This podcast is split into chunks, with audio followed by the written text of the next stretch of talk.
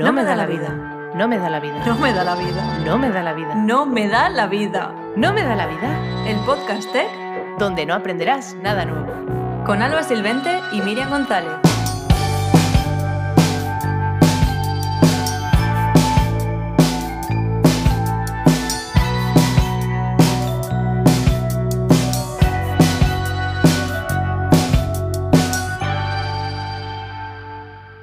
Y bueno, feliz año a toda esa gentusilla fiel que está por aquí. Feliz 2023. Esperamos que hayáis empezado el año con mucha energía y descansados y que hayáis pasado todo un mes o dos semanitas o una semanita o al menos unos días de vacaciones. Por favor, algo de vacaciones. Espero que no hayáis estado programando todo el día.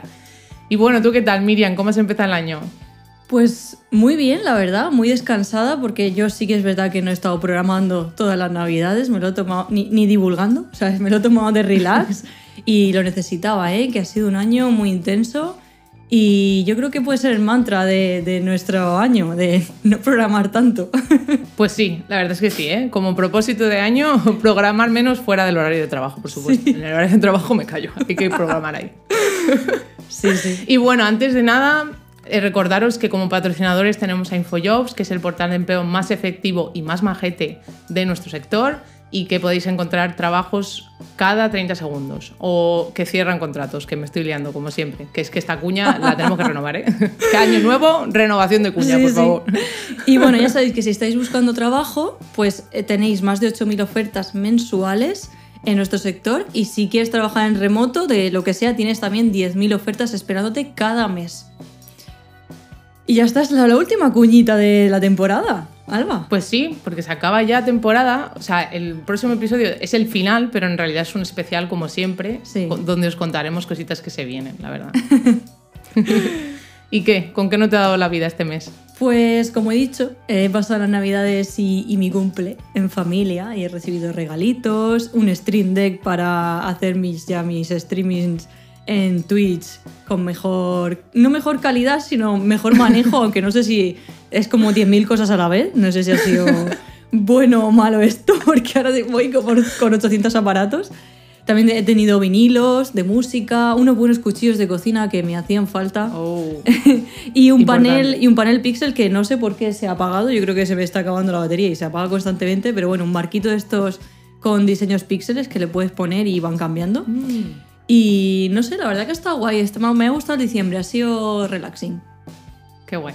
Y luego, pues también estoy empezando pues, a organizar todo el año.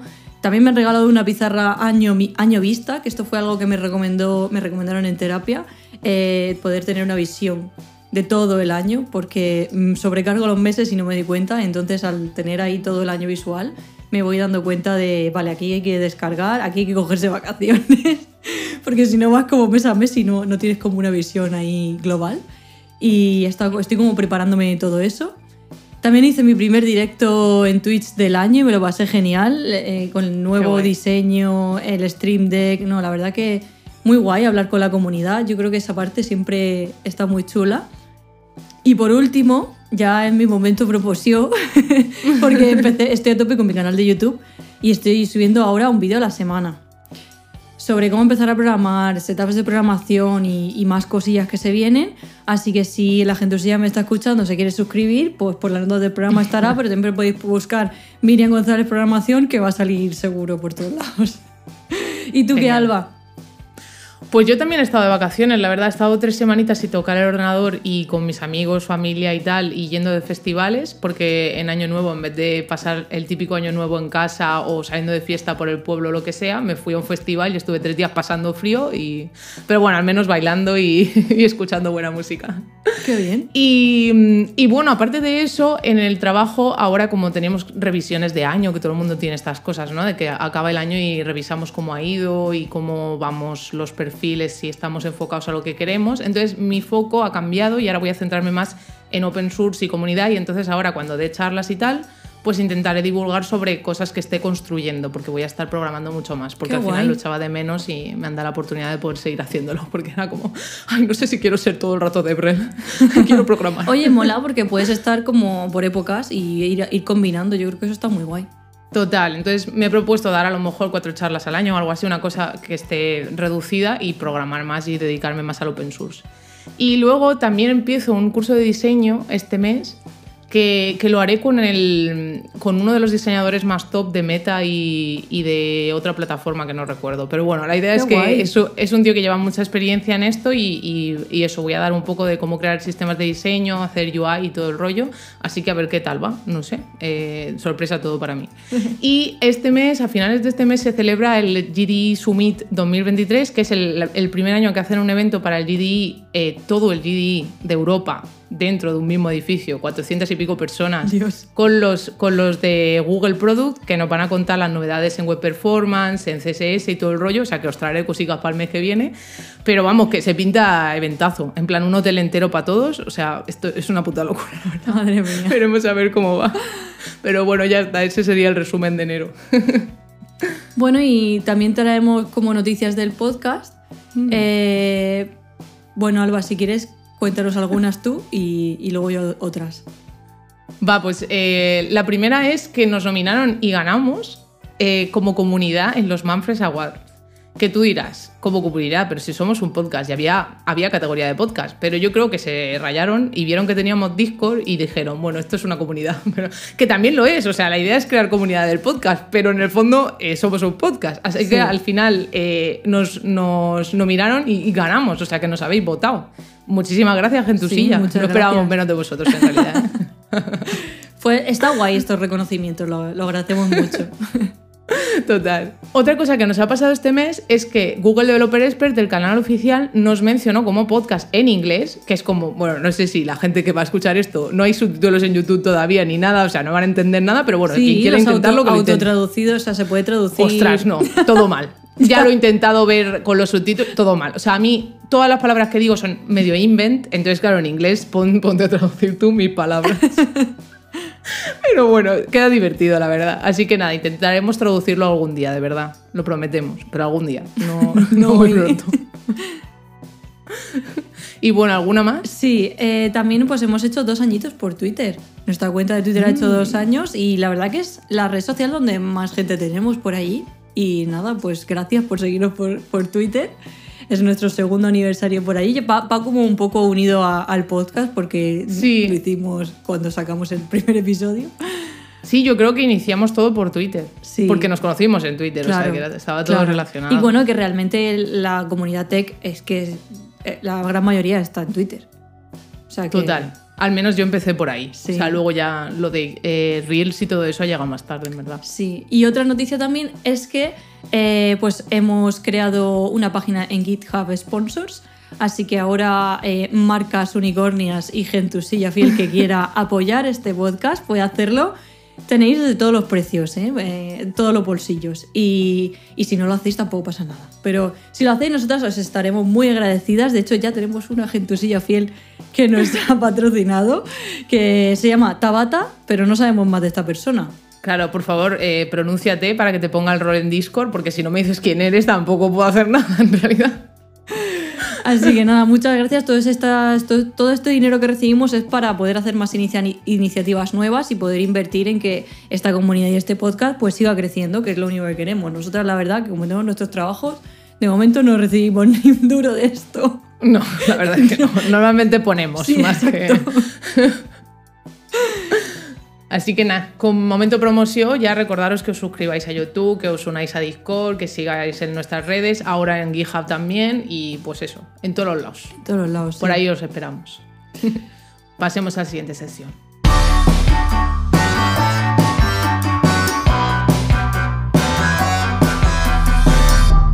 ¿Qué está pasando? En el mundillo tech. Y como cada mes, en el ¿Qué está pasando en el mundillo tech? Os traemos las noticias del sector. Así que, Alba, ¿qué nos traes este mes? Pues este mes os traigo las novedades de 2023, porque la gente está como muy poniendo este título a todas las cosas que saca en el artículo, ¿no? Es como tendencia de 2023. Entonces yo os traigo dos que he encontrado. La primera es sobre diseño. Este, en este caso diseño de UI, no de UX. Y la trae Hype 4 Academy, que es pues es una academia de, de UI, básicamente. Hype y se llama for Academy. Sí. Pero claro, lo he intentado hacer españolizado, pero no, no he terminado. He dicho Hype, eh, ¿cómo lo traduzco? No se puede. Pues eh, Hype 4 Academy. y el nuevo diseño o la nueva tendencia se llamaría New Flat, que básicamente es una versión del diseño plano tradicional, que sería el típico pues, minimalista y tal, pues un poco Tailwind, diría yo, mezclado con neo- neobrutalismo, Sí. cristalmorfismo y minimalismo. Te sorprenderá, Entonces, al pero los final- conozco. No, claro, con lo, o sea, sinceramente, a ver, opinión personal, con lo feos que son como para no reconocerlos, o sea, yo veo Sí, por ahí un montón de mierda. Dios mío, pero cuánta cosa, pero qué le ha pasado a este diseño. Entonces, claro, ahora se supone que quieren combinar es- las cositas que sí que molaban de eso, por ejemplo, cuando tenías ahí una tarjeta, verla en relieve graciosa, si eres, pues eso, PayPal o lo que sea, pues está gracioso. Pero claro, fuera de ese mundo me parecía como too much. Y ahora lo que quieren hacer con New Flat es meter estos pequeños elementos del contraste masivo en cosas como botones que quieres clicar y este tipo de cosas. Entonces, os voy a dejar un vídeo en las notas para que veáis de qué va todo esto y veáis ejemplos, pero básicamente las características principales que se supone que se le atribuyen a esta nueva tendencia es el contraste, la tipografía grande y atrevida, pero no gorda. Vale. O sea, que sea, por ejemplo, un título que sea más grande la letra, o sea, la fuente más grande, y un título más pequeñito, menos destacado, pues más pequeño, pero no negrita, ¿sabes? Como quitar un poco eso. Luego, usar, eh, usar el cristalismo para el, el tipo de cosas que quieres destacar, poner esquinas afiladas en vez de redonditas, hacerlo todo un poquito más serio. Aurora, que sería un poco como poner gradientes pero un poco más difuminados. Y luego sombras y degradados mínimos, no utilizarlas mucho, o sea, no hacer que las cosas parezcan que estén con mucho relieve. Y colores sólidos. Que en verdad, eh, cuando leí todo esto y vi los ejemplos, digo, pues mi web es New Flat de este y nadie me había dicho nada. Yo, pero, pero ¿qué está pasando? Que yo me antepongo a las tendencias. Las cosas Bueno, van la y idea es vuelven, que- también te digo. Claro. El nombre este se lo ha inventado un tío, que es el CEO de la High for Academy este, pero vamos, que se supone que hay más gente usándolo y él simplemente le ha puesto un nombre a algo que todavía no tenía, como el Jamstack. O sea que yo creo que si le ha puesto este nombre a lo mejor se queda y no me parece mal, en verdad me, me parece bonito. New Flat. Pues eso. Y luego, otras tendencias, bueno, tendencias, eh, recomendaciones del equipo de Google que los han escrito en un artículo de WebDev son sobre los Core Web Vitals o sobre Web Performance en general para este 2023, para que como desarrolladores nos centremos en algo y no tengamos que leer toda la documentación para enterarte de algo, porque sí que es verdad que si te pones a indagar, hostia, no terminas, ¿eh? Para poder Ya. optimizar tu página. Ya. Entonces, ¿qué han hecho? Han cogido las cosas que creen que más van a afectar al performance de tu sitio y destacarlas para que no tengas que indagar en todos los lados. Y la idea es que para cada métrica que es importante han traído diferentes recomendaciones y yo os voy a contar unas pocas. Para el Largest Contentful Paint, que básicamente es el elemento más grande que está en, el- en la parte visual de tu página cuando alguien entra, pues para eso recomiendan garantizar que el recurso se pueda descubrir desde la fuente de HTML, o sea que si lo tienes en CSS o JavaScript lo evites y lo pongas en el HTML, porque así nada más entrar no tienen que esperar a que se cargue un archivo para leer lo que está pasando. Ya lo tienes ahí. O sea que si tienes una imagen, ponla en el source y no en el data-source, que es lo que estaba haciendo todo el mundo por usar paquetes externos para hacer el lazy loading. Que ahora que ya lo puedes hacer en el HTML ya no te hace falta. Pero bueno, la idea es que pasa mucho, entonces lo están recomendando. Luego, también garantizar la prioridad del recurso LCP utilizando Fetch Priority High, que es la nueva API de HTML. Entonces, si la utilizáis, pues ayuda a las que están primero y sobre todo quitando lazy, loading lazy, eso siempre para las que están above, eh, below default. Hostia, es que decir esto en castellano como me cuesta más, ¿eh? Pero bueno, sí, la idea es que quitéis el lazy loading de las primeras imágenes que tengáis en la página y les pongáis Fetch Priority High. Resumen. Y, mm, sí. y luego utilizar una CDN, por supuesto, para optimizar el time to first byte de documentos y recursos, imágenes o PDFs o lo que tengáis ahí en la primera parte visual de la página. Y luego para el Cumulative Layout Shift, que es la otra métrica, que es básicamente cuando algo se mueve de repente ¿no? y, te jode todo lo que estabas tocando, pues recomiendan establecer tamaños explícitos en cualquier contenido cargado desde la página, ya sean iframes o imágenes, básicamente pongáis el width, el height o lo defináis bien en CSS. Y, y si en el caso de iframes, que defináis el aspect ratio, que es importante, que se ve que hay muchos problemas con esto últimamente. Y luego también asegurarnos de que las páginas son aptas para back, front, caché. Que yo digo, ¿qué es esto? What? Yo esto cuando lo he leído digo, yo, a mí esto no me suena. Pues resulta que ahora en el DevTools, en la parte de aplicación, donde está lo del caché, Sí. te pone como testear si tu página es compatible con esta mierda. Y yo le doy y digo, ¡Ja! Mi página lo es. Y le digo a Néstor, a mi novio, por favor, dime una página que creas que está optimizada. Me la dice, le doy al botón y pone, no es óptima, tienes que arreglar esto. Y yo, "Oh, ¿y por qué la mía sí? ¿Yo qué he hecho? Yo no he hecho nada, ¿eh? Pues resulta que hay una cosa nueva que se llama Bug Forward Cache y tienes que estar preparado para que así se cache en el navegador sin que, o sea, Sí. sin que tú tengas que programarlo. Ya lo hacen ellos en el browser. O sea que muy interesante todo esto. Y luego también, of course, que evitemos las animaciones y transiciones que utilicen propiedades de CSS que alteren el diseño. O sea que no me cambies el border. O, es que esto yo lo hacía cuando empecé. O sea, yo cambiaba el borde, en plan lo hacía más gordico, menos gordico. Y eso no, porque eso afecta a esta Claro. métrica. Pero vamos, que la puedes seguir haciendo con el transform translate y moverlo, pero no cambiar el top y el, G y el esto, ¿sabes? O sea, no hay que cambiar el bloque en sí mismo. Y luego ya por último, también tener recomendaciones para el First Input Delay, que esta va a estar sustituida por la que trajimos en otro episodio, así que si no la sabes, mírate el episodio. y Pero dile cuál. no, no la voy a decir para que la gente que, que lo haya visto lo sepa. Y luego eh, recomiendan evitar o dividir las tareas largas, que esto me hace mucha gracia porque es como asco de splitting, menuda cosa más genérica. O sea, lo, lo mejor es que utilices un framework que ya lo haga por ti. Yo utilizo Nux, tú puedes utilizar el que quieras. Pero vamos, que esto por, por ti mismo no veas, ¿eh? es pelearte con Webpack y toda esta gente. Yo esto no quiero hablar con ellos, claro. Estamos bien como estamos. Sí. Y por supuesto evitar JavaScript innecesario, cosa que me hace gracia porque en el fondo si utilizamos un framework nos mete un montón, entonces ha salido Astro como solución que lo usas y, y te pones solo JavaScript que necesitas. Así que a migrar Sí, un poquito Astro de cada vez suena más, ¿eh? Sí, ya suena a obligatorio. Sí, sí. y por último, evitar grandes actualizaciones de renderizado, o sea, que no tengas un huevo de DOM, que fue mi primer problema de performance cuando yo empecé a programar. Tener como un montón de anidación de cosas de DOM, que dices, ¿tú qué ha pasado aquí? Porque hay que- todo este árbol, no sé dónde está mi slide. Pues sí, básicamente que no hagas eso. Y ya estaría, eso sería. Igualmente os dejaré en, en la cajetilla y en los enlaces de, la- de las notas de producción el artículo para que podáis leerlo al completo, pero vamos, os he hecho un resumen que ya lo sabéis todo, ¿eh? Sí. Ya os lo digo. y bueno, aparte de eso, han pasado cositas y es que han salido los resultados de varios State of, que están muy de moda, ¿no? Pues ahora, aparte del State of, C- of JS, eh, también está State of CSS y toda esta gente. El State of JS ya ha sacado los resultados y básicamente he traído los tier list Vale. y quiero que tú me gueses entre los frameworks que conocemos ¿Que yo qué? en plan que me adivines. Vale. Que lo he dicho me en inglés. dicho es verdad. megueses, digo que. vale. Vale, vale. Que me adivines entre los cuatro frameworks que son Angular, Vue, React y Svelte, ¿quién te crees que está en el tier S, que es el mejor tier? A ver, es que creo que he escuchado campanas, pero es Belt. Ah, eh, si lo has visto, qué No, no, tramposa, o ¿eh? sea, no, re- no recuerdo, pero es como que me viene que Svelte Pues me sí. sorprendió. Sí. Y en el tier B es más difícil. ¿no? Uy, este no lo Entre sé. el A y el C, claro. ¿React?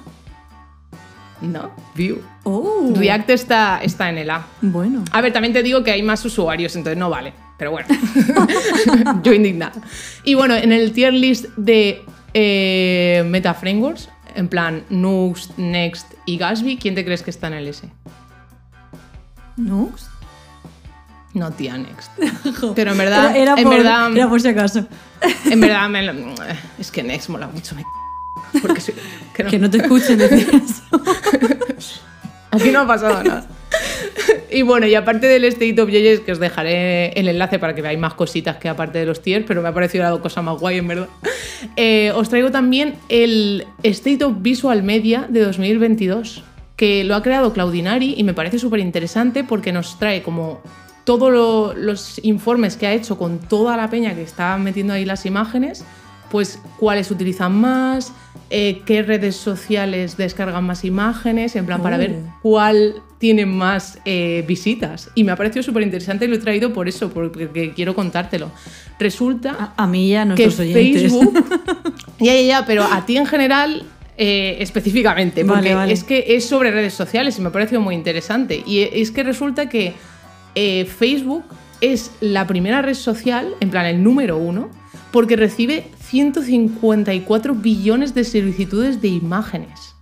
Dios. La segunda sería. Instagram con 74 billones.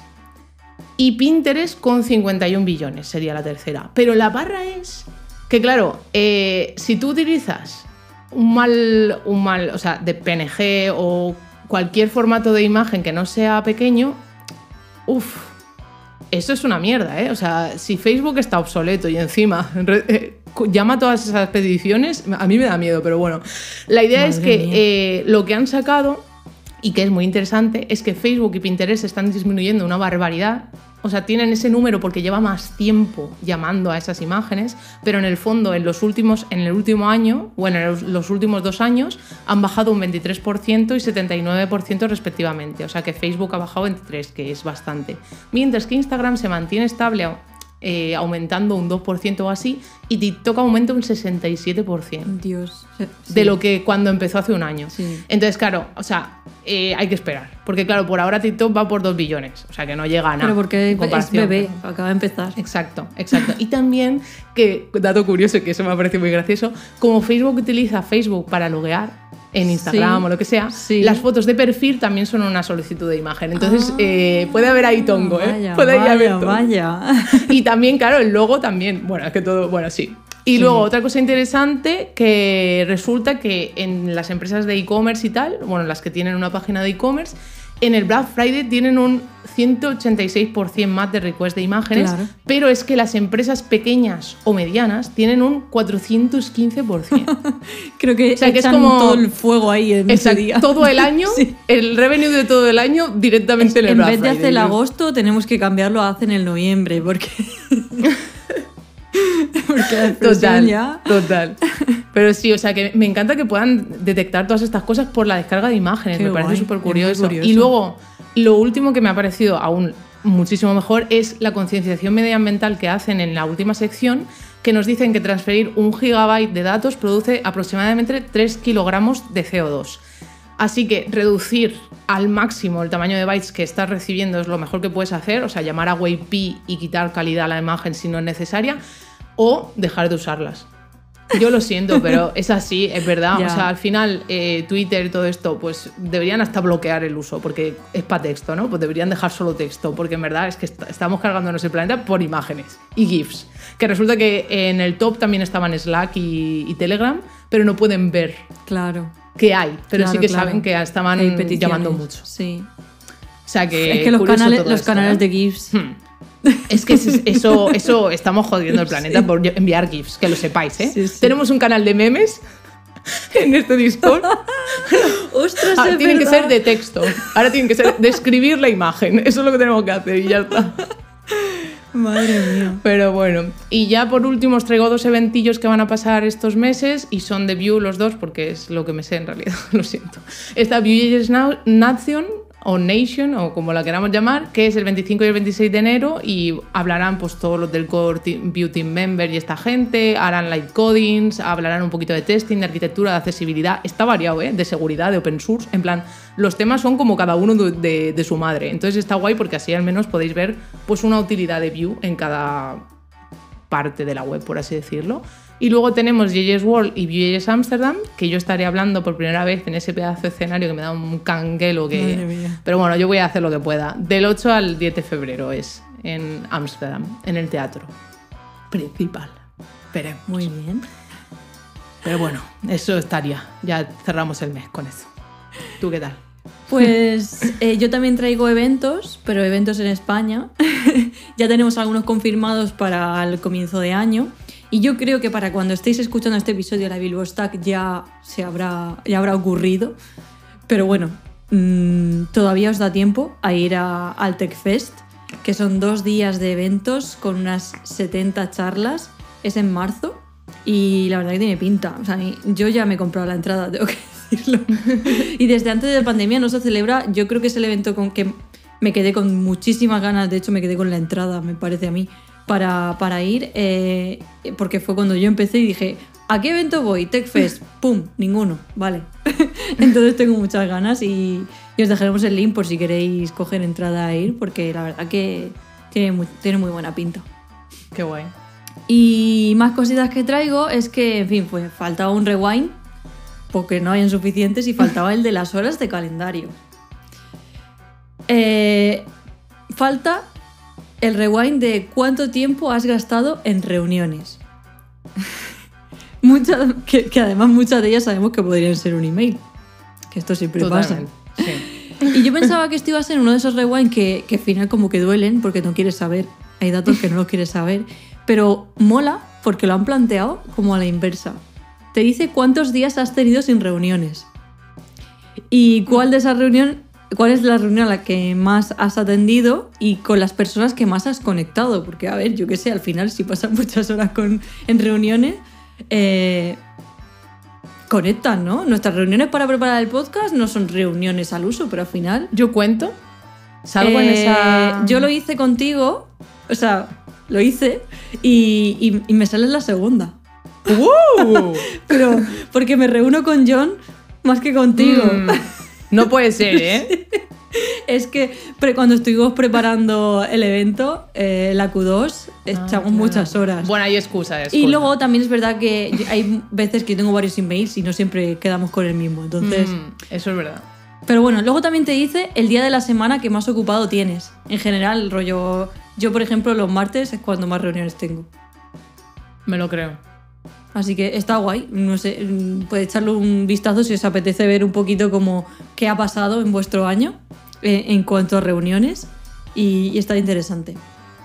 Luego, más cositas que traigo. Según la Fundación del Español Urgente, se llama así la fundación, ha otorgado el título a Palabra del Año a Inteligencia Artificial. Vaya, no se podría saber. Pero ha sido por las dudas que ha generado escribirla. Y como curiosidad, esta palabra se incorporó al diccionario en 1992. Ostras, y este no año también lo han seleccionado por su presencia en todos lados, pero eso, que el- al final ellos dicen que lo más adecuado es escribirla en minúsculas y las siglas IA sí son en mayúsculas. La primera, sí.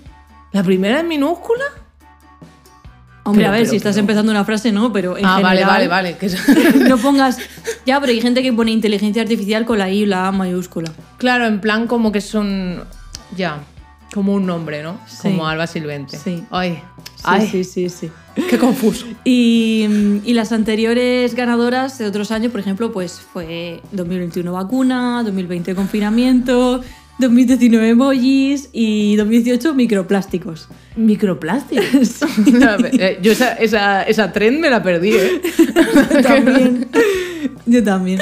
Pero bueno, es curioso, es curioso este Sí, tipo sí. de cosas. No sé, al final está Español relacionada- urgente. Sí, al final está... al final... bueno, al final está relacionado con la tecnología de alguna manera.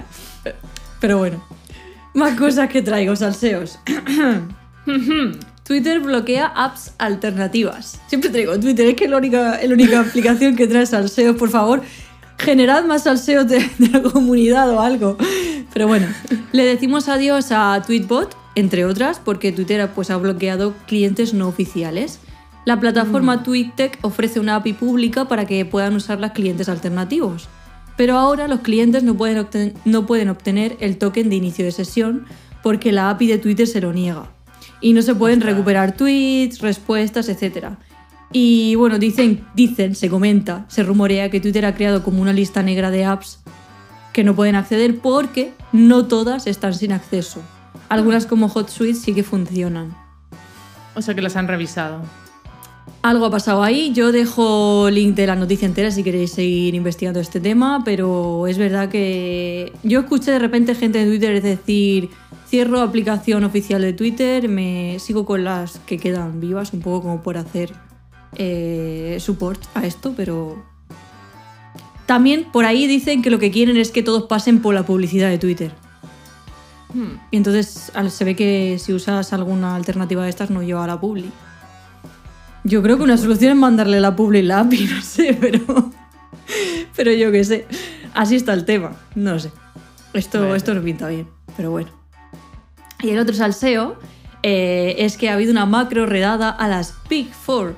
Y yo cuando leí esto dije, ¿qué es Big Four? No tengo ni idea. Pues Eh, son las consultoras top, eh, las cuatro consultoras más top en España, eh, que se han cambiado el nombre o algo así, porque en el, en el- en el artículo salen con nombres muy raros, salen siglas, pero bueno, sabemos todas las que son.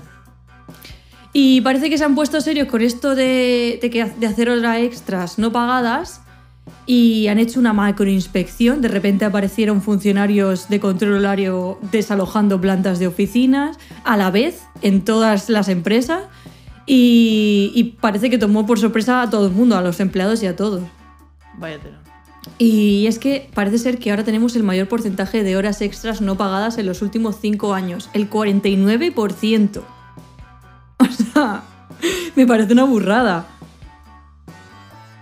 Es que yo he conocido casos así en pequeñas también. O sea, me refiero de gente Sí. que se queda 8.000 horas y, y nunca ha habido un contrato de horas extra. Rollo, si tú haces más y lo pone en el contrato, además, cuando lo firmas, yo al menos en mi contrato lo pone que si hago horas extra en mi, en mi movida. Claro. Eh, lo he decidido yo. A ver, dicen que la sanción pues es un pellizco para, para esta gente, que no, le, no les va a afectar.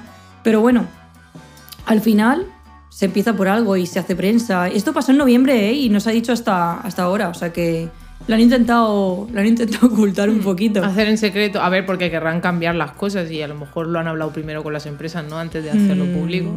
No lo sé. No sé. No lo sé, todavía nadie se ha pronunciado, o sea, se sabe el chisme, pero nada más. y, y ya está, esto es todo lo que traigo, Pues nada, estado un mes cargadico, ¿eh? Siempre Sí, empezamos sí. el año con energía. con ¿sí? energía y con salseos. Así que nada. Vamos a lo que más nos gusta. Vamos al siguiente, al Unicornio Tech. Llamando al unicornio Tech. Llamando al Unicornio Tech. Y bueno, un mes más os traemos una invitada muy especial. Esta vez es Belén, una ingeniera de software que vive en la soleada Alicante, también conocida como Lady Benko, o sea que muchos de vosotros yo estoy segura de que lo conoce- la conoceréis, y actualmente trabaja en Topi, una startup fintech con sede en Berlín, o sea que está cerquita a la sede, pero en verdad no vive cerca de mí porque Alicante me pilla lejos ahora. y es desarrolladora full stack que anteriormente estuvo en Mozilla en el equipo de Firefox y ha trabajado en diferentes áreas, videojuegos, aplicaciones móviles, web frontend, backend. Eh, vamos, que lo ha tocado todo. y en este momento está escribiendo mucho en TypeScript y Go, que son cosas que nunca hemos hablado y yo creo que Miriam y yo no trabajamos, así que está guay que haya venido a contárnoslo. Y tanto en el frontend como en el backend, o sea, un poco de todo. Pero es que aparte de eso tiene también vena artística porque podéis ver relatos suyos y dibujos en una web que tiene aparte de la tech que es que yo me he quedado loca. Yo digo, ¿esta es la misma persona? Digo, ah, Sí, sí. sí. O sea, pone dos nombres diferentes, pero en verdad es la misma. Y me, me ha flipado. O sea, ahora que nos cuente un poco ella. Bueno, ¿cómo estás, Lady? Ah, pues muy bien. Digo, ostras, menudo research habéis hecho. Digo, Ya. digo, qué bien, ya no tengo que hacerlo yo de presentarme, que siempre me tengo que presentarme en un sitio. Digo, bueno, ¿por dónde empiezo, no? Es que Así aquí nos que, curramos las genial. presentaciones, pero por eso que has dicho, porque estamos acostumbradas a estar eh, en ese lado de te tienes Sí, que sí. presentar y siempre te dejas cosas. Sí, Cuando sí, te presentan te, te suben gracias. más la... Sí, sí, sí, sí. Digo, ya habéis quitado todo el agobio. Digo, digo, ¿por dónde empiezo? ¿Por los videojuegos? ¿Por no sé qué? Digo, bueno, ya está arreglado. Es que es una Full locura. stack de la vida, fin. Total.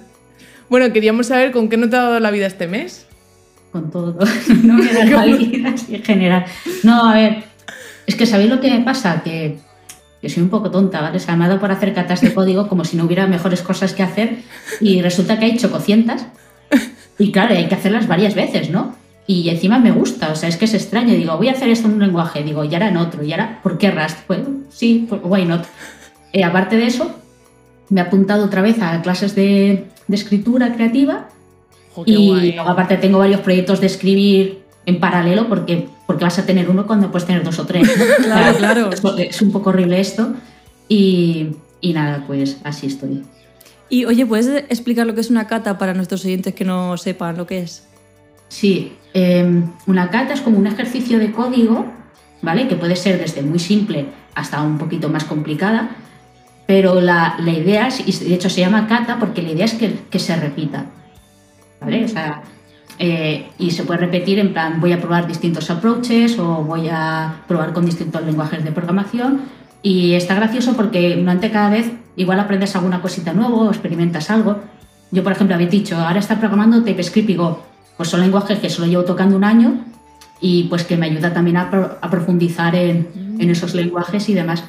Y hay de muchísimos temas para practicar, desde principios Solid hasta practicar testing o TDD, hasta bueno, lo, que, lo que os queráis. Hay muchísimas. Entonces, pues está... está Suena bien. algo que engancha, ¿eh? Sí. O sea, no... O sea, es un No nos va a mentir. No se sale. Es un poco. Yo todavía no salí, ahí estoy. Y lo peor es que estoy pensando y digo, ¿y si creo mis propias cartas? O sea, eh, no. Next level, ¿no? y, y bueno, queríamos saber, sobre todo, cómo empezó tu trayectoria para acabar siendo full stack y full stack de la vida también. Pues, pues no, no, es que ¿sabes lo que pasa? O sea, yo, program, yo es que empecé a programar desde relativa- desde más o menos pequeña, o sea, yo empecé a hacer páginas web con 12 años 12. y, y videojuegos a los 14. Y, y aparte, y aparte más cosas, ¿no? Entonces, claro, yo siempre he estado programando de todo. Entonces, yo no he sentido un switch de decir, estaba haciendo esto, y ahora aprendo full stack. O sea, es que para mí como que todo es programar. Sí que es cierto que los videojuegos es un poco un mundo aparte, ¿no? Porque es casi como una industria paralela. Pero lo que esto de programar, a mí lo que me gusta mucho es programar y siempre he programado eh, de todo sea por hobby o lo que sea. Cuando estaba en videojuegos, eh, pues mi- mis side projects eran casi todo webs y demás. Cuando estaba haciendo más cosas web, pues igual ahora, ¿no? Hago pequeños videojuegos por mi cuenta o algo así. Entonces es, pues, no sé. ¿Cómo ha acabado aquí? Pues no, no, no lo sé. Claro, también es verdad que cuando empezamos, al menos hace unos años, es como que no estaba tan definido todo lo de front-end, back-end. O sea, como que sí que Claro. hacíamos un poquito de todo, era un pupurrí y tú te has quedado en el pupurrí porque, porque te moló. Claro, claro, No tiraste co- para una rama. Contexto, o sea, yo ya tengo una edad, ¿vale? O sea, cuando, cuando yo empecé esto, lo que había eran webmasters, ¿vale? Y una persona programaba todo, no había esta separación entre, entre front y back. Sí que es cierto que cuando yo empecé ya a programar de manera profesional, sí que ya empezó a haber esta separación en roles, un poquito, pero no, no nos pensemos mucho. Pero sí que yo empecé, de hecho, a trabajar en startups. Y en una startup es muy fácil eh, tocar de muchas cosas, porque Sí. no, hay poca gente y normalmente no les se da cuenta que te encasilles en hacer solo una cosa porque al final hay mucha faena de muchas cosas. Entonces, pues sí que me resultó fácil en ese sentido. Qué fuerte. ¿Y, y te formaste autodidacta o, o fue por algún curso o alguna carrera? A ver, yo empecé a programar de pequeña pues con...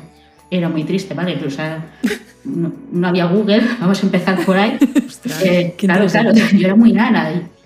Y, y claro, o sea, yo no sabía inglés. eh, entonces, claro, era, era muy crudo. Entonces, eh, eh, lo- luego más adelante pues tuve internet y tal, y lo que me caían era algún libro de programación random que pillaban mis padres por ahí, de Anaya. O sea, es que era, era, era terrible Hostia, aquello. Pero claro, luego ya empecé a, a encontrar pues, libros mejores, a, pues a, con- ya con internet, ¿no? Pues a contactar con otros developers, a listas de correo y demás. Y ya sí que fui a la universidad, estudié ingeniería informática, luego hice un máster en desarrollo de videojuegos y demás. Entonces al final tengo un poco, un poco de todo. También es cierto que cuando yo empecé y era pequeña, sí, yo sigo autodidacta, pero yo programaba mal, ¿vale? Porque tenía... eh, o sea, vamos a empezar por ahí, pero, pero bueno, Claro. Entonces empezaste en el mundo laboral con videojuegos. sí.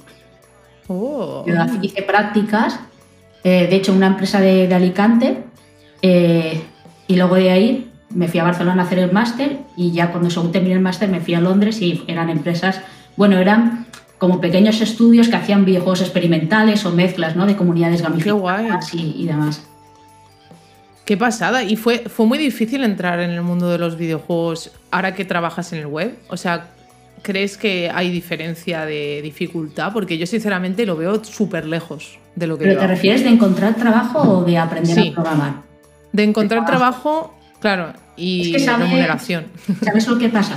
Eh, que, o sea, fuera es mucho más fácil encontrar trabajo de videojuegos que, que aquí. Sobre todo también la industria ha cambiado. Ahora encima hay muchísima formación de videojuegos. Cuando yo estudié eh, en, su, en su tiempo, ¿vale? Solo había dos másters en España que te, que te formaran de videojuegos. No había otros estudios especializados. Había un máster en Barcelona, en la Pompeu Fabra, y había otro máster en Madrid, que no me acuerdo en qué universidad, pero los daban los de Peer Studios. No había más cosas, ¿vale? Poca gente se metía en videojuegos porque encima no había casi empresas importantes y tal. ¿Qué Claro. pasa? Ahora ha pegado un boom que si juegos indie y tal, y hay muchísima formación de videojuegos, hay muchísimos másters, hay un grado de videojuegos que ha salido eh, hace un par de años también, y ya hay formación reglada Qué de esto.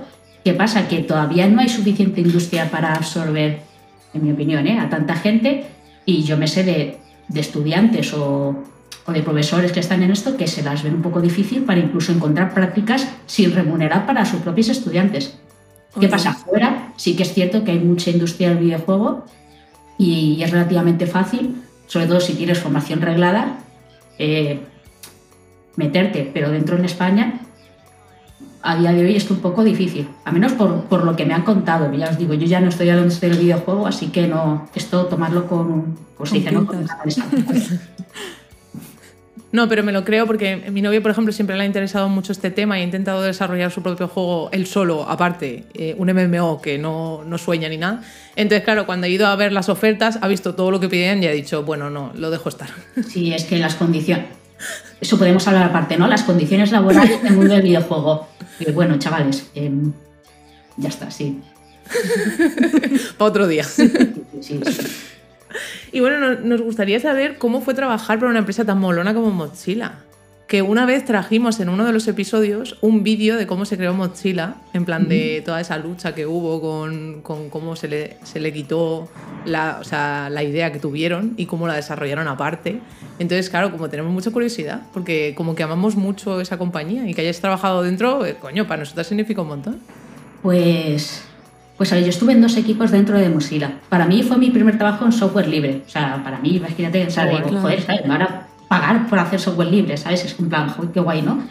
Y, y estuve más o menos dos años, dos años y medio de Developer Advocate Oh. Eh, y estaba haciendo divulgación sobre precisamente videojuegos con las tecnologías web nuevas, porque justo salió que ya con HTML5 y el estándar de Canvas, OpenGL, con las nuevas versiones que salían y tal, y de realidad virtual.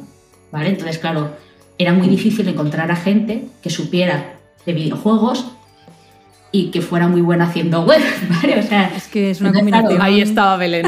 Claro, ahí estaba yo. No, no, es que, es que sobre todo cuando empezó. Vosotros pensáis que antes los videojuegos se hacían todos en Flash y no eran tecnologías web nativas ni nada. Claro, claro. Los Entonces era muy difícil encontrar a alguien que, que realmente dominara la- es- estas dos cosas justo cuando empezaron a, a salir y a, y a realmente ser viable hacer videojuegos web. ¿Qué pasa ahora? Como se ha visto que es viable, pues ahora hay mucha más gente que hace estas cosas. Pero en su día pues no había tanta gente y, y aparte que supiera divulgar. Otra cosa, yo estaba haciendo también pues tutoriales, blogs y estas cosas. Entonces, claro, yo estaba acostumbrada a hacer eso. Entonces era un trabajo que decía, "Jo, che, es que en la job description está escrita para mí. Falta tu nombre ahí. Soy yo. Y después de estar trabajando haciendo eso, ya quería volver a producto y a programar más lo que es producto y me pasé al equipo de las Developer Tools. Y bueno, para que no lo sepa, es cuando estás usando el, el navegador, si eres programador, eh, pues normalmente tienes un- una combinación de teclas que le das y te sale para inspeccionar una página web y ver por qué se ha roto, ¿vale? Y intentar arreglarlo.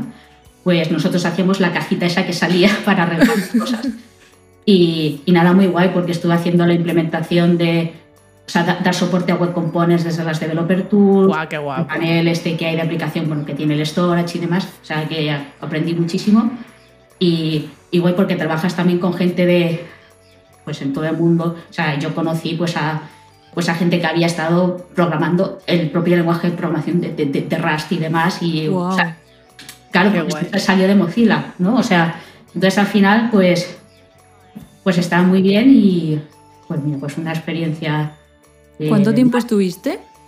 Pues en total creo que igual seis años, o sea, es mucho Guau, en tecnología. sí, sí. Y ya después de seis años dije, bueno, ya, ya está bien. Y me dije, voy a tomar un tiempo sabático y duré, yo qué sé, dos meses de sabático. Ya, es imposible estar sin hacer nada. Te entendemos, te entendemos. Sí. Pero bueno, ahora que se puede crear todo online y, y no trabajar para nadie, a lo mejor te lo habrías planteado diferente, ¿no? De- y ese mes sabático podría haber sido pues la creación de tu propia empresa. De videojuegos full stack de la vida y cosas molonas. es, que, es que no me dio lugar, es que no, no me dio lugar. Te, te cazaron antes. Y bueno, ahora que estás trabajando en Topi, que hemos visto que esa empresa está llena de unicornias tech, Sí. no quiero decir nada, lo digo Sí, todo. sí, o sea, sí. muchas de tus compañeras han venido al podcast, entonces estamos como todo orgullosos. Es como esa. ¿Quién- quién Abraza ido? las unicornias. Tamara vino con Alena Y. Ah, bueno, claro, la, Diana también vino. Y mm, no ha venido todavía, pero. Está- está en eh, lista, sí, sí. está en lista. Eh, no vamos a decir el nombre, así no hacemos spoiler. Pero vamos, la amiga, la amiga de Tamara. Exacto. Sí, o sea, va- vais a flipar, vais a flipar. Ya, ya lo estamos flipando. con la con su persona misteriosa. No, no, o sea, no tengo la suerte de trabajar con compañeras que son eh, flipantes, o sea, de cerebrito. O sea, es- entonces es súper guay. Qué guay. Qué guay, Podemos qué bautizar Topi como Unicornio Tech. Que patrocine la sección. Y bueno, y aparte de eso, estuvimos viendo tu web. Yo quiero que nos cuentes un poco lo de la vena artística, de dónde surge, cómo nace. Eh, has- he escuchado que estás estudiando cosas de cómo escribir eh, relatos y todo eso, o sea que encima, aparte de eso, te formas en eso. Entonces, yo, yo tengo mucha curiosidad de dónde nace todo eso. Yo qué sé, tía, o sea, es que, a ver, yo desde siempre, por ejemplo, he dibujado, ¿vale? Y pintado y tal, y, nunca he parado, ¿vale? De hecho, te vas a mi web y los relatos, hay algunos que ha ilustrado mi madre, pero los otros los he ilustrado yo, que están feas las ilustraciones, ¿vale? O sea, la- las que son feas son mías, las que son más bonitas son las de mi madre, ¿vale? O sea, porque mi madre pinta Gracias, pinta súper bien. Y le estoy llorando siempre que me ilustre cosas, pero a veces no, no es posible, lo tengo que hacer yo. Pero a mí siempre me ha gustado crear cosas. Por ejemplo, videojuegos, cuando hago videojuegos por mi cuenta, los gráficos también los hago yo. Guau. La música la, la hago yo también. Madre Mal, mía. ¿vale? Pero Lo hago que digo yo, full stack de la vida. Full stack de la vida, tío. Y lo de escribir, yo sí que escribía más de jovencita con amigas, pues participaba pues en foros de rol, hacía fanfics y demás. Oh, y qué como que guay. lo dejé así un poquito aparcado, por, por eso no me da la vida. Y cuando estábamos en pandemia, eh, pues sí que me encontré de un podcast que yo escuchaba, pues que una de las del podcast era profesora de narrativa y daba clases y digo, why not? ¿Vale? Y me apunté a un curso suyo, empecé a escribir y tal, y, Qué y súper bien. Y ahora pues me ha apuntado otro, y hace pues, talleres y tal, y me ha apuntado otro curso con, con ella, y eso, escribo relatos, los pongo. Eh, si alguien se los quiere leer, pues, pues muy guay. Son muy cortitos, ¿vale? O sea, lo- los que publico. O sea, se leen Qué enseguida. guay. Y, pero a ver, o sea, a mí me gusta hacer muchas cosas, ¿vale? Pero no que, que nadie se piense que yo soy Shakespeare o que yo pinto bien o que hago una música tremenda. O sea, o sea, yo lo que hago bien es programar, ¿vale? Lo otro es en plan, bueno, pues... Bueno, te diviertes, te entretienes, te relajas. O sea, no tengo la presión de decir, y tengo que hacer esto perfecto porque entonces ya, si no petaría. O sea, no, Claro, no, no, no, que no sea productivo lo que te lo estás pasando mientras lo haces. Eh, te entiendo. Sí, me sí, cuesta es mucho separar esas cosas también. sí. es como voy a baile, grabo vídeo y digo, lo subo. Venga, no lo subo, tío, es para mí. Ya está. Estoy bailando para mí. y bueno, si tuvieras que elegir un, un lenguaje, ¿cuál elegirías después de haber tocado tantos lenguajes y haber tocado front y back? Yo tengo curiosidad. Depende de para qué. Ay. Uno que tenga un, depende. especial hueco en tu corazón, no que Claro, que lo ames, Sí. que cuando lo usas Que eh, digas, joder, me siento en casa, tío. es papi. A ver, yo le tengo mucho cariño a Rust, ¿vale? El problema de Rust es que no es un lenguaje amable. Eh, Amor-odio, quizá. Es, es- es que, ¿Sabes lo que pasa? No sé si has programado alguna vez en Rust, es muy gracioso, ¿vale? Porque tiene unas cosas muy buenas como lenguaje, o sea, se nota que es un lenguaje moderno. Si has programado en C y te pones a programar en Rust, dices, no voy a tocar una línea de C en mi vida. O sea, vamos, ni aunque me paguen por ello, o sea, me retiro. ¿Vale? Dices, jo, qué guay. ¿Qué pasa? Que Rust eh, es un lenguaje que en tiempo de compilación te garantiza cosas como que, por ejemplo, no tengas punteros a null. ¿Vale? Que si has trabajado con lenguajes con esta memoria, sabes que es el típico fallo, ¿no? Eh, se mete en un fall, no sé qué tal, tienes un puntero null y tal. Pues esas cosas de seguridad de memoria te las garantiza. ¿Qué pasa? El compilador no es mágico. O sea, para que te lo pueda garantizar en tiempo de compilación, pues tú tienes que programar de cierta manera o indicarle al compilador, decir, oye, que esta memoria que ya no la voy a usar más. Y ese tipo de cosas. eh, y de controlar la memoria de, de cómo hacer los, lo que en C se llama allocs y, y frees, que es reservar y liberar memoria y tal, pues tienes que hacer de una manera muy ordenada. ¿Qué pasa? Es como muy pesadito. Es como tener a un profesor de programación detrás y que te estás hilando collejas en plan, oye, esto lo has hecho mal, ¿vale? ¿Qué pasa cuando por fin te compila un programa Rust? Tienes mucha Perfecto. seguridad de, bueno, esto, esto rula, ¿vale? Eh, está, está muy guay. Y ahora que estoy con TypeScript, me está gustando mucho TypeScript. Bueno. Pero es que, claro, se usan para cosas eh, muy, muy diferentes. Sí. Un lenguaje que en mi corazoncito fue muy especial en su día fue Ruby. Pero claro, ahora no me vuelvo un lenguaje sin tipos de ni harta de vino, ¿sabes? Entonces, Por eso ha sido, ha sido TypeScript y no JavaScript, ¿no? claro, Directo. eh, ha sido el upgrade. Es que es la ¿Y qué pasa si la tipan, claro, si tipan JavaScript, volverías a JavaScript? Bueno, es que JavaScript tipado es TypeScript. Ya. O sea, no, ya, pero si añadieran, claro. No, no, sí, o sea, si añaden tipos a JavaScript Ah, vale, y vale. es dentro del estándar y tal, digo, vale, pero para eso que cojan TypeScript, o sea, que ya está Ya. Ya. está bastante bien, ¿sabes? Igual, Ya no sé. igual TypeScript es como, vamos a ver qué pasa con esto y, y- y están ahí con el ojo para incluirlo y decir, "Ah, ala, ya lo tenemos. La cosa es que TypeScript, o sea, hacer un lenguaje de programación lleva bastantes años, sobre todo ir refinando features en el lenguaje y demás. TypeScript lleva eh, no sé cuántos, pero Un yo poco, creo que 10 ¿no? o más ¿Sí? años. Ah, sí, sí. Porque yo cuando estaba en Telefónica en su día, conocí a un chico que había estado trabajando en Microsoft en Estados Unidos haciendo esta cosa. O sea, entonces digo, bueno, pues sus años tendrá. Y, y bueno, a mí me parece como idea eh, bastante bien porque se nota mucho cuando trabajas con tipos, incluso aunque sea un lenguaje dinámico, el tema de los tipos, a la integración con el ID de facilitar el autocompletado, no sé qué, dices, bueno, pues ya estoy como, ¿cómo se llama? Spoiled, no sé cómo decirlo en castellano, como que ya me y, y no era la, y de hecho, o sea, no era la primera vez que yo trabajaba con lenguaje con tipos, porque ya había estado programando que si en C, que si en C++, no sé qué, pero era la primera vez que yo usaba un lenguaje dinámico con, con tipos. Y dices, eh, bueno, no hay vuelta atrás, no quiero utilizar ya más JavaScript a, a palo seco jamás. Sí, la de errores que me, me habría librado TypeScript en su día. Es que es la anarquía, ¿eh? Es que JavaScript es la anarquía y pasa de todo. Sí. Me encanta, me encanta. Bueno, pues nos quedamos con eso, nos quedamos con que Rust está en tu corazón porque es el típico lenguaje que te cuesta tanto que cuando llegas dices, oh, he tocado la cima, puto Everest. Lo hace por ti, lo hace Entonces- por tu bien. Me encanta, me encanta. Y bueno, ya si nos quieres decir algo que quieras promocionar o contarnos qué vas a hacer en el futuro, que ya nos has contado que vas a trabajar en más relatos, o sea que estaremos atentas y lo dejaremos en la cajetilla y en, y en las notas de producción, todos los enlaces a sus webs, que tiene muchas, y a sus videojuegos, que también tiene una página con videojuegos, Sí. y así podéis jugar, leer Todo. y, y aprender. O sea, un completo. Sí. Pues promocionar, o sea, es que no, no tengo spamcito, o sea, es que ya habéis hecho el spam por mí, ¿sabes? Pues tengo juegos, eh, tengo relatos, eh, no sé qué más tengo. No sé, cuenta de Twitter como todos, ¿vale? Pero eso no cuenta. Eh, no ¿Tienes sé. Mastodon? No, todavía no. Me acabaré con Mastodon, seguramente. Yo tampoco tengo. Me resisto. sé, le han puesto la, la- ¿sabes? La, la, la tab esta nueva que pone for you. En plan, es horrible. O sea, es el infierno eso.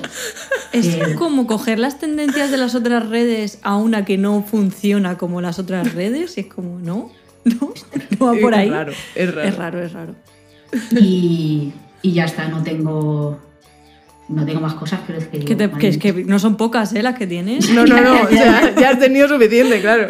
Claro. Y si algún día hace un curso, atentos estaremos, yo me uno, ¿eh? Un curso Sí. de cómo llevar una vida eh, pluralista, full en stack. plan, con muchas Vale, cosas. no, no- no sé cómo. No, Gestión del tiempo, por favor. Ah, ah, yo al final hago ron robin de mis hobbies, ¿vale? O sea, lo- los voy como rotando. Ah, bien, bien, encanta, buena idea esa. Bien, bien. Me gusta. Pues nada, aquí lo dejaríamos. Así que, Belén, muchísimas gracias por venir. Esperamos que hables con las del curro de que has estado por aquí también. Y haré, spamcito. y bueno, que vaya muy bien el mes de febrero. Un abrazo. Gracias. adiós. Hasta luego. Luego-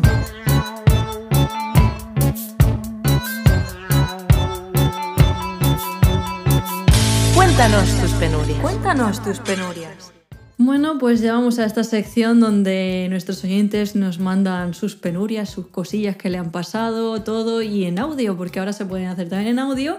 Así que si quieres enviarnos tu penuria, eh, ve a la cajita de descripción y ahí podrás ver el link para grabarnos. No, no tiene por qué ser ahora, puede ser cuando te venga a la mente y pueden ser preguntas, historias, cosas, como tu sitio de desahogo. y hemos seleccionado dos para este episodio. Eh, tenemos primero a Betania, que nos dice lo siguiente. Hola chicas, ¿cómo están? Les saluda Betania, soy desarrolladora web eh, front y bueno, quería comentarles más que nada una duda que tengo.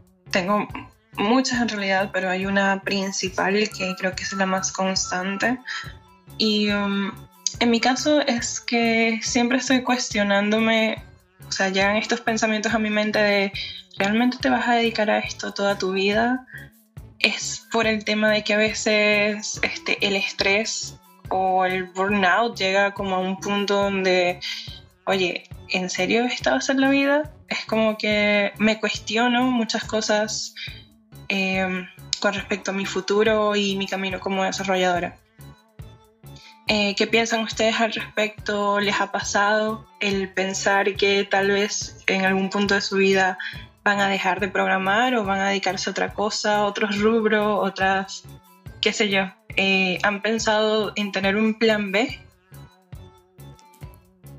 Yo creo que a buenas les ha ido a preguntar. Porque es que literalmente, ¿por qué te crees que Miriam y yo estamos creando contenido? Por tener otra cosa. Claro, es que, o sea, yo lo pienso y, o sea, yo cuando empecé a crear contenido fue cuando programar me sabía poco. Ya no por burnout en realidad, ¿eh? fue más porque sentía como que a lo mejor en la empresa en la que estaba, pues todo lo que estaba haciendo era muy monótono, las tareas eran muy sencillas o a lo mejor no me parecían challenging, ¿no? Como dicen cuando entras en una entrevista. Entonces dije, bueno, voy a crearme mi blog, voy a empezar a escribir artículos y a partir de empezar a crear contenido más el trabajo y programando, ahí fue cuando me quemé y ya dije, hostia, y voy a seguir en el sector del desarrollo, ya en general. Como diciendo, ¿por qué no soy diseñadora o me dedico a, yo que sé, a cortar árboles en los jardines? ¿Sabes? O sea, era como que, como que también me quemó mucho el hecho de tener como muchos frentes abiertos y luego me di cuenta que en el fondo es la responsabilidad que me ponía sobre los hombros. En mi caso era eso, que era que todo le daba la misma importancia cuando no la tiene. O sea, me refiero, un trabajo es un trabajo. Y te da de comer y tienes que hacer un buen trabajo, por así decirlo, pero no depende de tu vida en ello.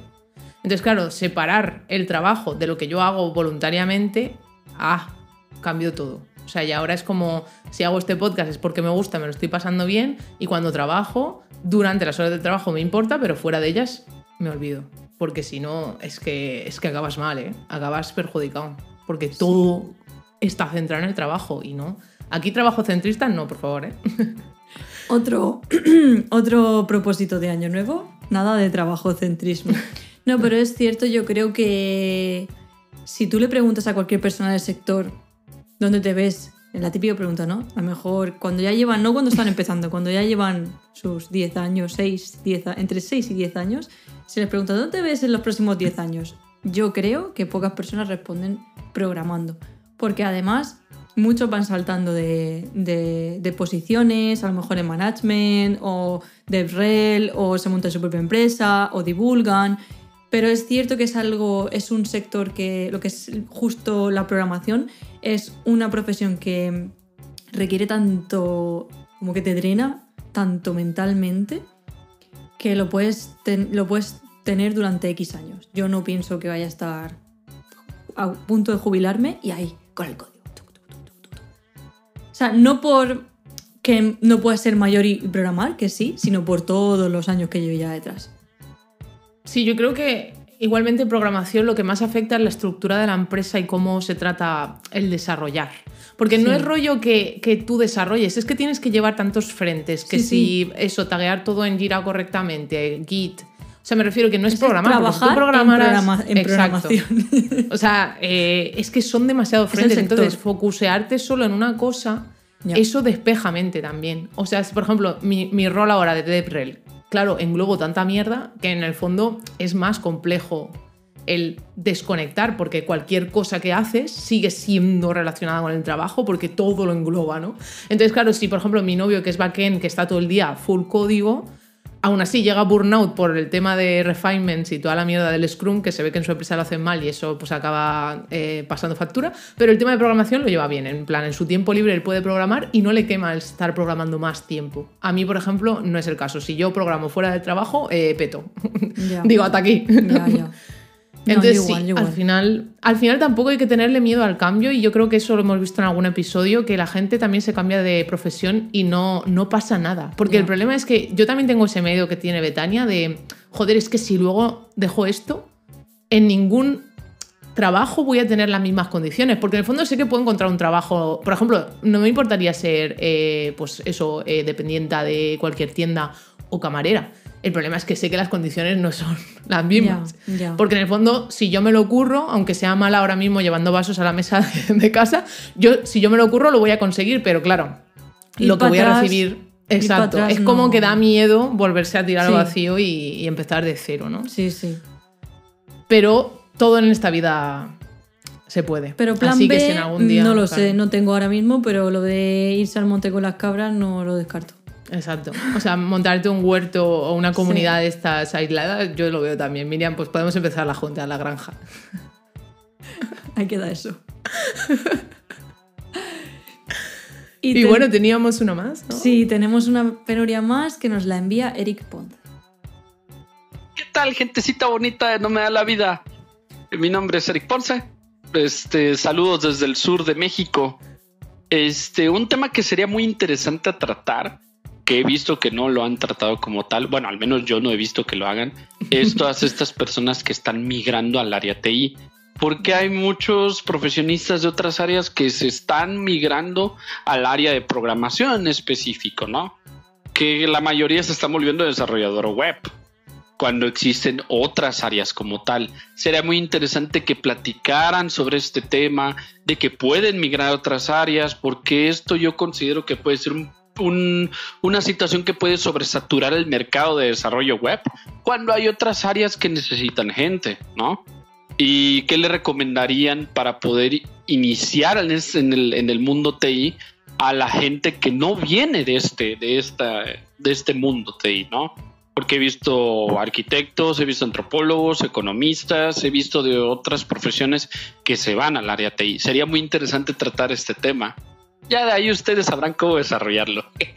Saludos, pásenla muy bien. Un abrazo fuerte. Bye bye. Un abrazo, Eric. Oye, por favor, qué Buenísimo. energía, qué Sí, euforia. Nos encantan estos oyentes así, por Dios. Venía motivado cuando Sí, acababa la nota sí. de voz, terminaba de, de ir al gimnasio. Ha salido Sí, y ha sí, dicho, maravilloso. toca nota. Bueno, esto es mi tema, yo creo. O sea, eh, totalmente de acuerdo con que eh, sobresaturamos el mercado si en todo el mundo entra desarrollo web. Y además uno, yo creo que uno de, mis mantras y también de nuestro mantra en No me da la vida es enseñar todos los caminos que hay, todas las profesiones que hay dentro del sector tech y puedes elegir la que quieras y puedes cambiar, empezar en una, darte cuenta que te gusta más otra y moverte sin, sin ningún problema. Entonces, ¿cómo empezar? Yo siempre recomiendo eh, empezar viendo o creadores de contenido o podcast o contenidos en general que primero te descubran que todo lo que existe o leyendo artículos, comunidades, o sea, investiga primero, ve todo lo que hay más allá de desarrollo web o el front o el back, o sea, todo lo que hay que engloba al sector tech. Y una vez los has visto, seguro que algunos te van a llamar más la atención, vas a decir, uy, yo me interesa más. ¿Qué- ¿De qué va esto? Dame más. Y eso quiere decir que te llama y por ahí puedes empezar a, a investigar, a ver cómo se empieza uno a, a meterse en ese, en ese mundillo, qué necesitas aprender y te haces tu guía, tu ruta de aprendizaje de eso en concreto, que no tiene por qué ser programar, es que hay tantas cosas, hay management, hay más que están orientados a con más matemáticas, como todo lo nuevo de inteligencia artificial, data analysis, todo esto, o desarrollo web, desarrollo de eh, videojuegos, como hemos visto aquí con, con nuestra Unicornio Tech. O sea, hay tantas cosas. Investiga y empieza, elige uno y empieza a hacerte tu guía. Yo, eso es lo que mi aportación a esto. A ver, yo, yo por mi parte, yo lo que estaba pensando es que también estamos un poco condicionadas porque trabajamos en web y vemos toda la gente que se está migrando a nuestra parte. Porque también te digo que la IA, por ejemplo, no es mi topic y nunca he trabajado en una empresa de IA, pero también veo que hay mucha gente que se está migrando a esa, a Sí. esa rama. O sea, que me refiero, cuando estás en la rama de web, obviamente vas a ver más gente entrando a tu rama. Y también que para mí eh, la IA ha sido la única cosa que estoy viendo ahora que está al nivel de compartir contenido que la web. Sí. Porque al final, por ejemplo, la gente back. A a ver, no digo que no hagan cursos, claro que habrá cursos, pero no hay tanta masividad creando cursos sobre back. O sea, a lo mejor tienes como cuatro cosas que son eh, establecidas por universidades y tal, y luego algún creador suelto, pero no es como una masividad enorme Ya, no de hay, peña no hay una divulgación más amplia de eso. Entonces, claro, se Y yo menos. lo que creo es que es más accesible aprender esto precisamente por la creación de contenido. Si hay muchísimo más contenido sobre web, al final la gente tiene más acceso a eso gratuitamente y puede hacerlo self-learner, ¿no? Otra cosa es que ya te metas en una carrera. Pues obviamente no es lo mismo ser desarrollador de videojuegos que hacer front. Porque front en un bootcamp es donde te preparan, pero videojuegos tienes que sacarte una carrera de informática y luego un máster de videojuegos o una carrera de videojuegos. Pero para front no hay. Entonces, si quieres ser front, pues te toca tres meses de bootcamp o algo así. Por lo tanto, si quieres un camino corto, pues obviamente web va a ser más fácil que ponerte ahí a hacer seis años de carrera y máster. Entonces, claro, es que hay que sopesar la rapidez con la que te quieras cambiar de sector y, y también las oportunidades. Porque también pienso que, por ejemplo, en el tema de seguridad y DevOps, me parece que hay muchísima menos peña cuando eso es lo que mejor pagado está, Sí, donde por- más se busca y lo que más se necesita. Precisamente Pero por también, eso. para mí, una persona que entre en seguridad, al menos algo de cualquier otro sector tiene que saber, rollo web o mobile, lo que sea, para poder entender lo que tiene carencia una aplicación, ¿no? Sí, lo que o los tres que tiene. Exacto. Porque también empezar de cero en seguridad, no sé si, a ver, a lo mejor es viable, pero me- a mí me parece Te como muy un conocimiento difícil, ¿no? como más global de. Exacto, como al menos, o al menos ser usuario de todas las webs. Rollo, Sí. usar mucho redes sociales, conocer muy bien una plataforma. Eso a lo mejor también ayuda, porque si tú eres un usuario normal, también puedes decir, oye, pues esto no quiero que se liquee. En plan, que la gente no vea mis datos. Y lo das por hecho, ¿no? Pero yo que sé, que sí, que es muy difícil también entrar en muchos sectores. O sea, ojalá yo cuando empecé eh, haber estudiado robótica, pero no tocó. O sea, a mí lo físico me flipa. O, Ya, o ya. lo IoT, o... Nunca es tarde, ¿eh? Ya, eso también es verdad, porque en ese sector yo creo que hasta pagan mejor. Pero bueno, dinerito aparte, Sí. en el fondo, sí, en el fondo, eh, cuanto más divulguemos de cualquier otra rama, más gente habrá migrándose a esa porque habrá información. Claro. Porque es, lo que a lo mejor carece, ¿no? Que todo el Sí. mundo nos centramos. Pues tía, deberíamos hacerlo. A partir de ahora. Que va, es broma, no voy a prometer nada, porque iba a decir, hacemos un directo eh, haciendo algo que no tenga nada que ver con web. No, pero nosotros No, int- intentamos descubrir primero nosotros esos sectores también, Mm. por eso traemos a nuestros unicornios que nos cuentan qué es Exacto. lo que hacen. Y entre las noticias, un poco de todo, para salirnos un poco de ese círculo del front y del desarrollo web. Entonces, poco a poco Total. vamos, vamos avanzando, vamos abriendo el círculo. Ya sabemos que existen muchas cosas. Ahora elegir cuál es la nuestra. Exacto. Y ya está, vamos a la siguiente sección. Vamos a ello.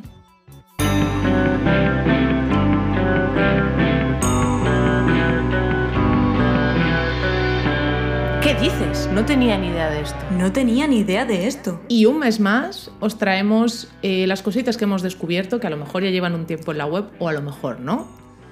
Así que nada, Miriam, cuéntanos, ¿qué has descubierto este mes? Pues yo he descubierto una extensión de Visual Studio Code que se llama Console Ninja, que te muestra los resultados del console log en el editor. Y yo aquí eh, lo he traído, pero ya sabéis que yo soy defensora del debugger más que del console log, pero bueno, yo sé que comúnmente eh, se utiliza mucho más eh, console log, así que yo creo que me parece súper útil porque así no te sales del contexto, lo tienes todos en el, en el Visual Studio Code. Y lo mejor de todo es la música que le han puesto al vídeo de presentación de la extensión, porque es todo muy temático ninja eh, ochentero, así. Me- no sé por qué a mí me recordó a Cobra Kai, me trajo esas vibes y me moló mucho.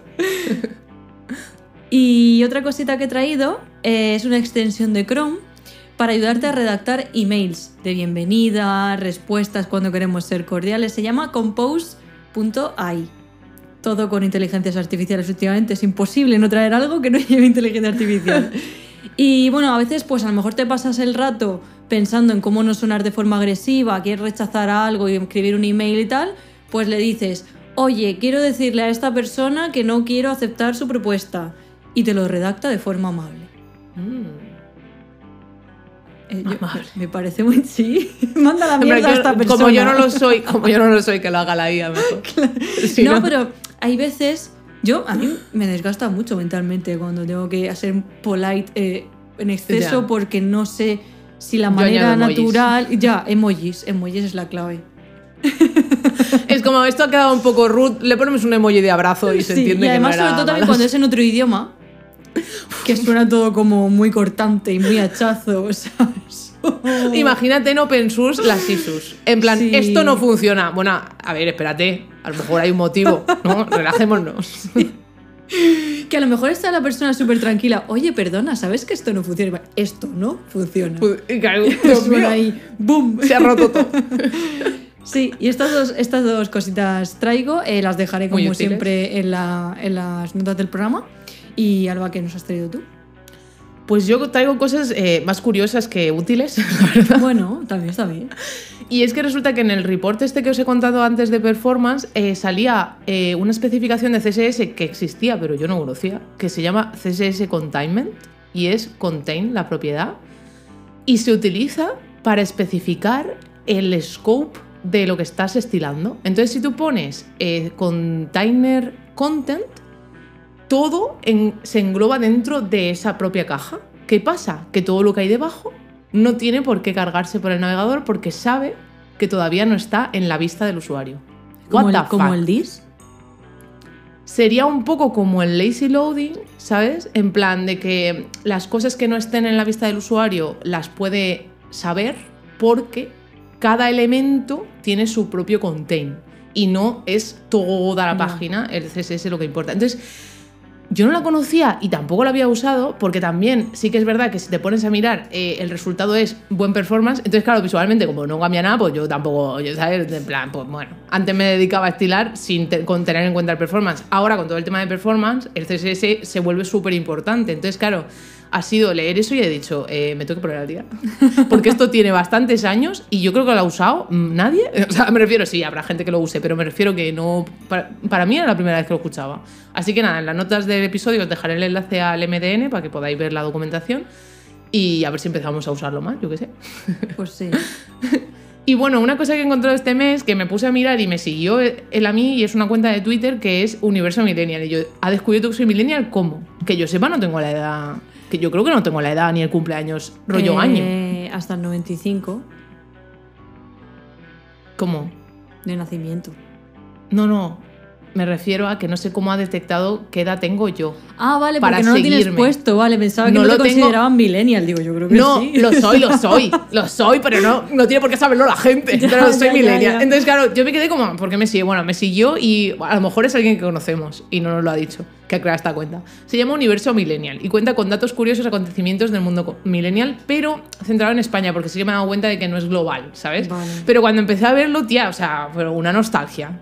Yo, por Dios. O sea, he vuelto a ver series de hace como 8.000 años por, por- solo por esto. Y salió, tío, es que justo el día que me siguió, yo estaba hablando de la historia interminable. Porque resulta que todo el grupo de, mis, de los amigos de mi novio no ha visto la historia interminable. No he visto la historia interminable. Pero, pero, pero, ¿qué está pasando? A ver, me quiero morir. O sea, no puede ser. ¿Tú también? No, tía, o sea, es, es- a ver, es una película rara, porque es rara sí, porque pero el sé cuál es es, enorme. la música, todo, pero no la, no la he visto. Pero claro, para mí es como un shock. O sea, yo cuando la vi la recuerdo, no trauma, pero la recuerdo como algo que recuerdo, ¿sabes? Sí, Aunque sí, fuera sí. muy pequeña. Entonces, claro, para mí es como un peliculón, que luego a lo mejor la veo ahora y digo, "Ma- menudo bajón, pero en ese momento para mí, claro, era como magia en una época que no había efectos especiales. O sea, es que era como fantasía total y yo la tengo como para mí lo mejor en el top y claro cuando la vi en, en esta cuenta dije voy a seguirla porque necesito ver más cosas de esto y que me motiven todos los días así que nada si soy millennial eh, os recomiendo esta cuenta Y si no, y, Y- os gusta conocer cosas de millennials también. también, ¿por qué no? Conocer a los jóvenes o a los mayores, que pueden ser de la generación Z, quién sabe, los que los escuchan. y bueno, ya por último os traigo el GitHub Required Wor- Workflows, que básicamente antes tú podías crearte un workflow por repo y decir, pues mira, ahora que me runé todas estas cosas para testear o para ver qué está pasando cada vez que hago un commit. Pues ahora se puede hacer por organizaciones. Entonces puedes crearlo para todos los repos en una organización. Ah, cosas que ya compartan. era hora, coño. Claro, cosas que Sí. compartan todos. O sea, puedes hacer un workflow O sea, buenas genérico. prácticas de que tengan todos los proyectos, no tener que estar copiando en cada uno de los Y también puedes seleccionar eh, Vale, cuáles sí, sí, cuáles no. estos no. ya, Exacto. Algo... O sea que ya era hora que metieran sí. estas cosas, porque sí que es verdad que en el tema Enterprise, rollo Bitbucket, Sí, Azure, toda sí. esta peña ya lo tenía. Pero claro, eh, GitHub, que es para open source, que es para lo que más se utiliza, ya era hora, chico, que estaban ahí los pobres del open source a mano, los workflows. Venga, a cambiar este en todos. Madre mía, ahora he pensado que vamos a poner esto. Puf, lo tengo que añadir. Mejor no, ¿eh? Mejor no. Lo dejamos estar. Así que nada, nos alegramos por el open source, un- una victoria para ellos. Bueno, para Sí. nosotros. que este- y ya estaría. Eso Venga, es todo lo que traigo. A reflexionar. Vamos a reflexionar. Reflexiones de mierda.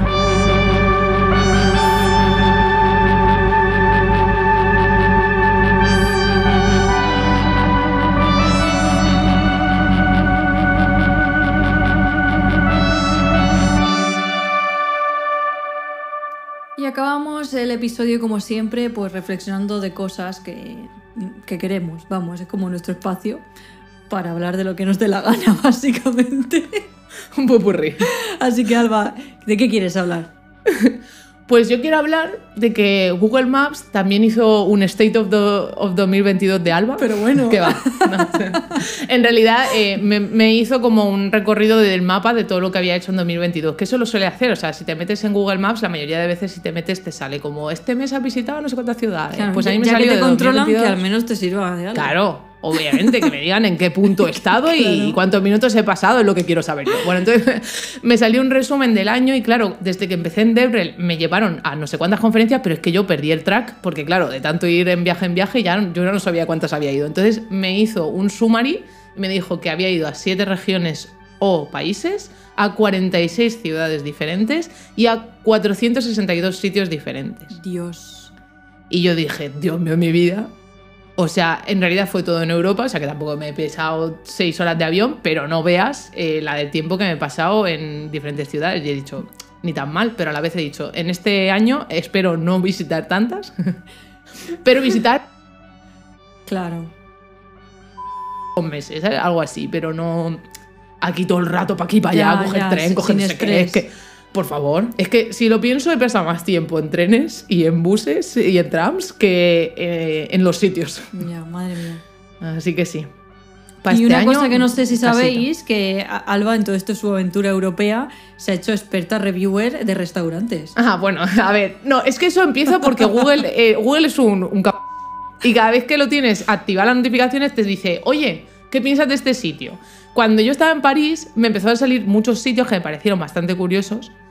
Y dije, venga, voy a ponerlos porque en verdad bien. Y claro, cuando terminé en París me dice, oye, eres el 10% de los reviewers de restaurantes. eh, deberías continuar poniendo reviews. Y claro, ya dije, hostia. ¿Cómo que del 10%? ¿En serio? Digo, voy a seguir yo aquí para tener yo la guía 6, level 7, lo que sea. Influencer, influencer Michelin. Me piqué ahí que flipe. Y ahora subo unas fotos que las ponen en la, en la portadita de los sitios doy, y todo. doy Estoy fe, doy fe que he, estado, que he estado con ella y lo primero hay que hacer es la foto para review. no para posturear, para la review. Claro, no para Instagram, o sea, para Google Reviews. Es como, bueno, eh, sí, esa soy yo. Nada, pronto te empezarán a invitar a, a restaurantes. Eso espero. Yo quiero comer gratis. es el sueño de mi vida. Tu sueño es ese y mi sueño es que me inviten a premiers de series y de, y de las series y las Ya que ves, veo. O sea, tú eres más friki, yo soy más gorda, sí, es lo que. Oye, que también me encanta la comida. Las dos cosas. Y una cenita antes también. Combinamos, que nos inviten al premier por ti Claro, y a la cena por mí. Ya está. ¿Y tú qué? ¿Con qué reflexionas este mes? Pues mira, yo re- hubo una polémica de estas que pasan por Twitter, eh, eh, like always, y yo puse una reflexión de esto que estaba pasando y dice así, queda demostrado una vez más que aún queda mucho trabajo por hacer en esta comunidad. Todavía hay mucha gente que confunde las cosas y gente que intenta blanquear su machismo. Y bueno, aquí fue como, si queréis bloquear gente o mutear gente ahí en el hilo, pero, pero sí es verdad que, que me, quise, quise hacer especial hincapié en lo de blanquear el machismo porque empiezo a ver esta tendencia como a, no, no, es que el feminismo es extremo y entonces, eh, ¿qué pasa con los hombres? Y es como, es que no te estás dando cuenta de que estás como justificando tu manera de, de- de pensar sobre este tema, diciendo que, que existe como un extremo en el otro lado y que por ese motivo ya todo lo que tú piensas en el extremo de, este lado se justifica. Entonces, Es como entre la gente que no se entera, que no quiere ver las cosas, y la gente que lo ve, lo sabe, pero se quiere como limpiar la imagen, eh, está el mundo tech, porque luego hay mucha gente que cree que el mundo tech es maravilloso, que aquí no hay no pasa nada, que se contratan muchas mujeres, que todos viven en feliz, armonía, campo de amapolas, y luego pasan estas cosas, que sale una persona diciendo burradas y, y me llega hate, y me llega hate derivado de eso gratuitamente, porque claro, si tú vas, si tú tienes un, un, una, una gran, un gran impacto en la comunidad y dices cosas como statements, de decir, Dar tu esto es así, así, así. No, no, no como opiniones, como esto es así, así, así. Hay mucha gente que lo toma como ley y, y entonces empieza a, a tirar hate a el resto de personas. Y es como, hay que ser un poco consecuente también con esto, ¿eh?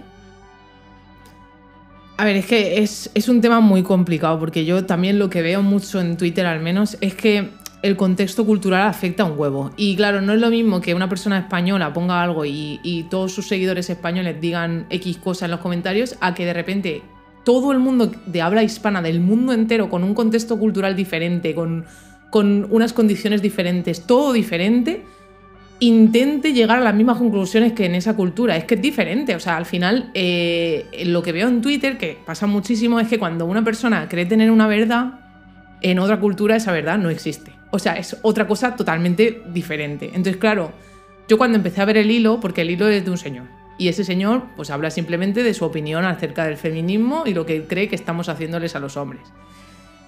Y claro, si tú ves el hilo, pues hay un montón de gente apoyando a la mujer y el movimiento del feminismo como algo igualitario, que ellos también se sienten parte, que son aliados y que también están de acuerdo, y un montón que no están de acuerdo y que alaban a este hombre por haber levantado la voz de tantos hombres silenciados. Como se tenía que lo- decir. Claro, lo que más hacen los hombres es silenciarse y callarse ante, ante una injusticia hacia ellos, ¿no? Entonces eh, tenía que llegar alguien a salvarles de ese silencio. Entonces, claro, si tú ves los comentarios, pues hombre, se nota una segregación cultural increíble de que hay un montón de gente que está a favor de ese hombre que es de Sudamérica y otra segmentación de gente que vive al- en, en el mundo, en plan que se ha ido a Estados Unidos o que está en Europa o que está en Australia o donde sea, ¿sabes? Y se nota la diferencia. Entonces es como, este hombre está iniciando un movimiento de odio. Porque es lo Gratuito, que porque hizo. salió de la nada.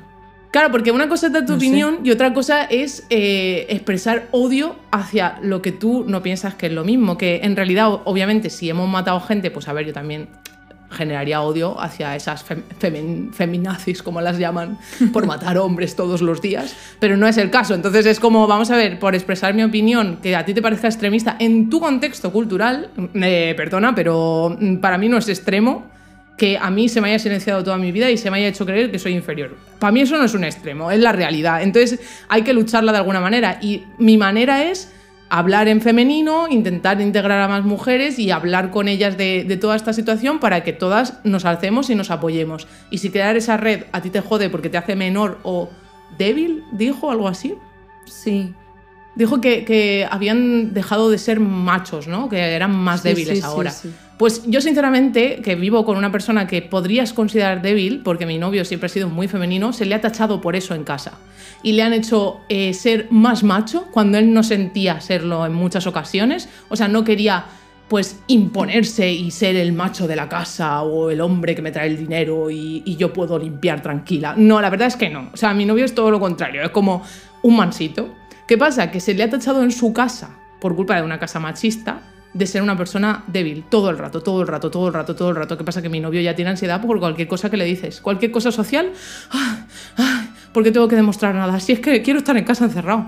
No. O sea, el ser débil está bien si lo. O sea, débil. Bueno, débil lo que tú tengas en tu cabeza que es Ya, débil. ya. Pero, tío, que una persona no tiene que estar todo el rato chillando a los cuatro vientos, soy el puto amo. Pues la verdad es que no, no hace y, falta. y luego, ¿sabes? además, una cosa importante es, ¿afecta, ¿te afecta en algo? O sea, ¿hay algún problema porque yo diga, oye, quiero que se me escuche más, quiero que, se me, que haya más representación de, de- de mujeres, quiero, o sea, ¿por qué? O sea, ¿se A ver, está claro que yo creo, yo creo que No ese sé. tuit tuvo que venir de algo que le estaba pasando en ese momento claro, específico, no sé. con una persona en específico o con un colectivo en específico, y tuvo que mencionar ese comentario genéricamente. Porque es, ese es el problema. Pero crea- al final lo único que sirve es para crear confusión, para que se alimente más eh, para el machismo, para dividir más, para se- eh, segmentar la el feminismo realmente, porque empiezan a, a meter como que hay feminismo bueno y feminismo malo cuando hay un único feminismo. Y que a ver si empezamos a leer en el diccionario porque feminazi debería ser sexista, porque estaría en contra del hombre, porque también existe el sexismo. Pero nada, la gente tiene que ponerle un nombre graciosín. En fin, que pues eso. ya todavía queda mucho trabajo en este sector. Sí, lo, lo hemos notado. Hemos notado. en un segundín. Y ya estaría. Y bueno, vamos a finalizar recordándoos que... Podemos hacer un beef, una tiradera, esto es un beef aquí con, en el sector La- ojalá yo supiera bifear, pero no, no, es mi, no, es mi, no es mi momento. Otro día. Claramente no es tu momento. Sal, no me salpiques, por favor. Aquí intentando meterlo, pero...